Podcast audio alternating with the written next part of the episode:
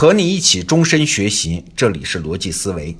咱们得到 APP 上有一个专栏叫《西方艺术课》，作者是严伯钧，这可是个大神级人物啊！他年轻，而且是个跨界学霸。他既是美国布朗大学理论物理系的博士生，又通晓音乐、绘画、建筑等各个艺术领域。他自己还是个不错的钢琴和小提琴的演奏者。最近呢，我和他聊天，他给我讲了一个他在学习方法上的洞察，我觉得非常受用。今天呢，就分享给大家。严伯钧老师说，如果你没有太多的时间和精力，但是又想快速建立对一个新领域的感觉，那办法就是二元学习法。具体来说，就是找到两位这个领域的代表性人物。而且是针锋相对的两位代表性人物，然后吃透他。你看啊，音乐领域你看到了莫扎特，就该去找贝多芬；唐诗领域你看到李白，就该去找杜甫啊；经济学领域你看到凯恩斯，就该去找哈耶克啊。再比如说，在咱们得到专栏里啊，你订阅了薛兆丰的北大经济学课，哎，那也应该看看宁向东的清华管理学课嘛。啊，做个广告啊。为什么这么说呢？我们先来看个例子，最后我们再来谈这个学习方法的原理。比如说，你想了解文艺复兴时期的艺术，那就该去找两位代表人物啊，而且针锋相对的啊，那当然就是达芬奇和米开朗基罗。达芬奇和米开朗基罗那是双峰并起啊，艺术造诣都很高，所谓一时之瑜亮嘛。但是，就像周瑜感慨的那样。既生瑜，何生亮啊？两个人互相之间是有心结的。比如说，米开朗基罗曾经公开羞辱达芬奇：“哎，你不是要在米兰铸造一座青铜骑马巨像吗？口气大得很呢。”最后却造了十几年都没造成。而达芬奇呢，也明确表示看不起米开朗基罗这样的雕塑家。他说：“雕塑是一种非常机械矮板的艺术。”你一干，往往就是满身大汗，满身大理石灰，活像个烤面包的师傅啊！相比较之下，我们画家那就优雅的多了。这就很奇怪了，这两个人互相瞧不起对方，难道真的是因为同行相轻吗？可能有这个方面的原因啊。但这两个人真正的分歧啊，是对于艺术理解上不一样。他们俩最激烈的交锋是发生在公元一五零四年。这一年呢，达芬奇五十二岁，成名已久。刚刚呢，在米兰的感恩圣母院食堂的一面墙上画了传世之作，就是那个著名的《最后的晚餐》。而米开朗基罗虽然年轻啊，才二十九岁啊，但是因为刚刚完成雕塑作品《大卫像》，挣到了九百个弗洛林的金币。这笔钱多大？这么说吧，啊，比达芬奇一辈子赚的钱还多。所以啊，这两个人虽然年龄不一样，但是有资格唱对台戏。话说，一五零四年，佛罗伦萨的市政大厅叫维奇奥宫刚刚落成，这里面呢有一座可以五百人开会的大厅，场面很大。执政者呢就邀请达芬奇和米开朗基罗用同一个主题，在大厅相对的两面墙上作画。哎，你想一张考卷两个人答，这不是拱火吗？啊，所以本来是艺术创作，却成了实力的对决啊，被人们称为是艺术史上的世纪之战。这两位大师呢，分别选择了历史上著名的两场战争，来重现佛罗伦萨共和国胜利的荣耀时刻啊。那都是画的战争，但是这两个人的关注点和表现手法不一样。你看，达芬奇画的呢是士兵骑在马上激烈厮杀的场面，画面有各种形态的马，它的关节和肌肉都非常精确啊。马的关节是怎么长的？能弯曲多少度？这里面有很多解剖学和生物学的知识啊，体现了达芬奇极高的科学素养。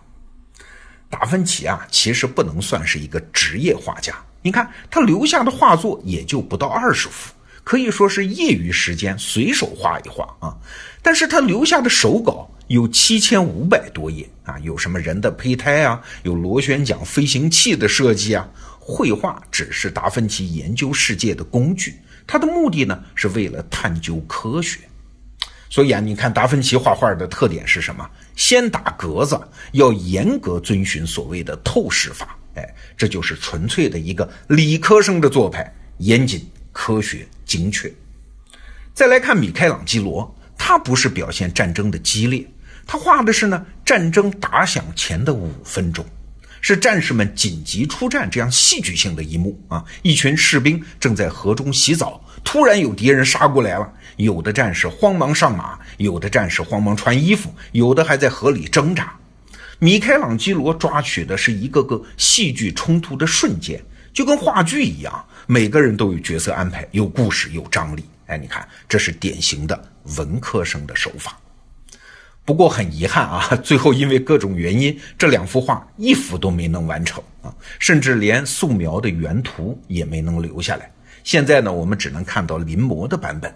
我把这两幅画，就是临摹版本，放在这个音频附属的文稿里了。有兴趣你可以去看看。其实啊，达芬奇和米开朗基罗之间的分歧，它不仅仅是存在于这两个人之间的，而是两个艺术传统。严伯钧老师就跟我讲，你去看这么多画家，归根到底其实就是分成两派，一派呢是以达芬奇为核心的追求理性、追求科学的这一派绘画。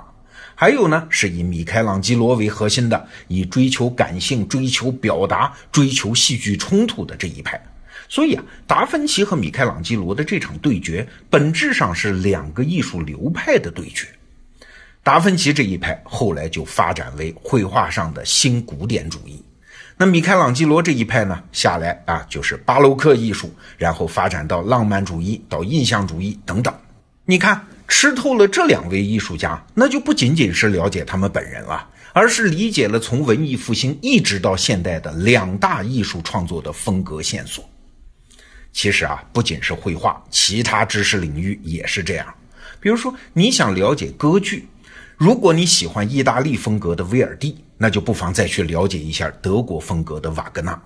了解社会学。你崇拜严谨的涂尔干，那就一定要去了解一下以洞察见长的马克思韦伯。这下你可能就理解了啊，为什么严伯钧讲的这种二元学习法是有效的。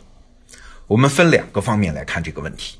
首先啊，你看人类的任何领域，他的顶级高手都会因为追求某种风格到了极致而受到瞩目啊。既然受到瞩目，他就会被后来的追随者谈论、模仿和发扬。